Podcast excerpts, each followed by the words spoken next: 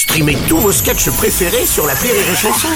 Des milliers de sketchs en streaming, sans limite, gratuitement, gratuitement sur les nombreuses radios digitales Rire et Chanson. Les Robles News. Breaking news. Bonjour, vous êtes sur Rire et Chanson, je suis Bruno Robles, rédacteur en chef des Robles News et de Mouton Hebdo, le magazine pour avoir la laine fraîche. Bonjour, je suis Aurélie Philippon et il y a celles qui se couvrent de paillettes, celles qui sont brillantes Mm. et moi qui attends que quelque chose de bien m'arrive dans le noir en râlant. Oh, Bonjour, je suis Vincent Serroussi et hier j'ai vu mon père faire une capture d'écran tout seul. Ils grandissent vite. Allez, c'est l'heure des Robles News. Les Robles News. La nouvelle du jour, c'est le nouvel an chinois. Et oui, ce dimanche, c'était le début du Nouvel An chinois. Des festivités ont eu lieu un peu partout en France et notamment à Paris avec le traditionnel défilé festif dans le Marais.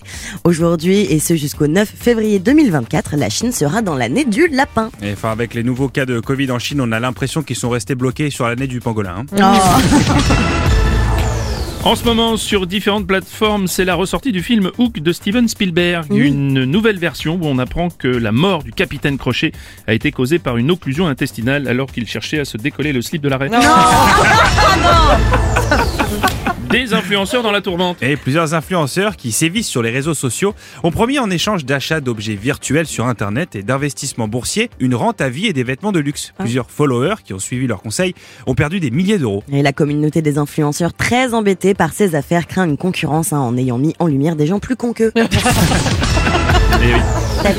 Et, maintenant, une info, venez comme vous êtes. Alors que McDonald's doit recourir à de la vaisselle réutilisable pour les repas et les boissons, la chaîne fait face à de nombreux vols de ces objets jugés collector par des clients.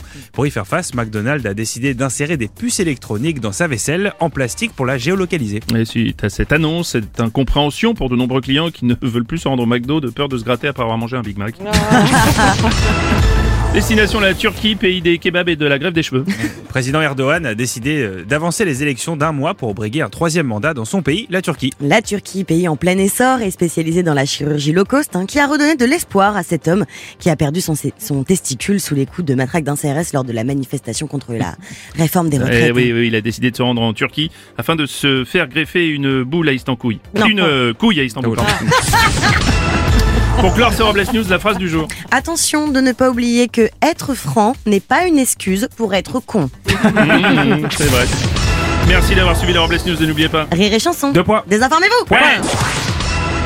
Les Robles News. Sur Rire et Chanson. Rire et chanson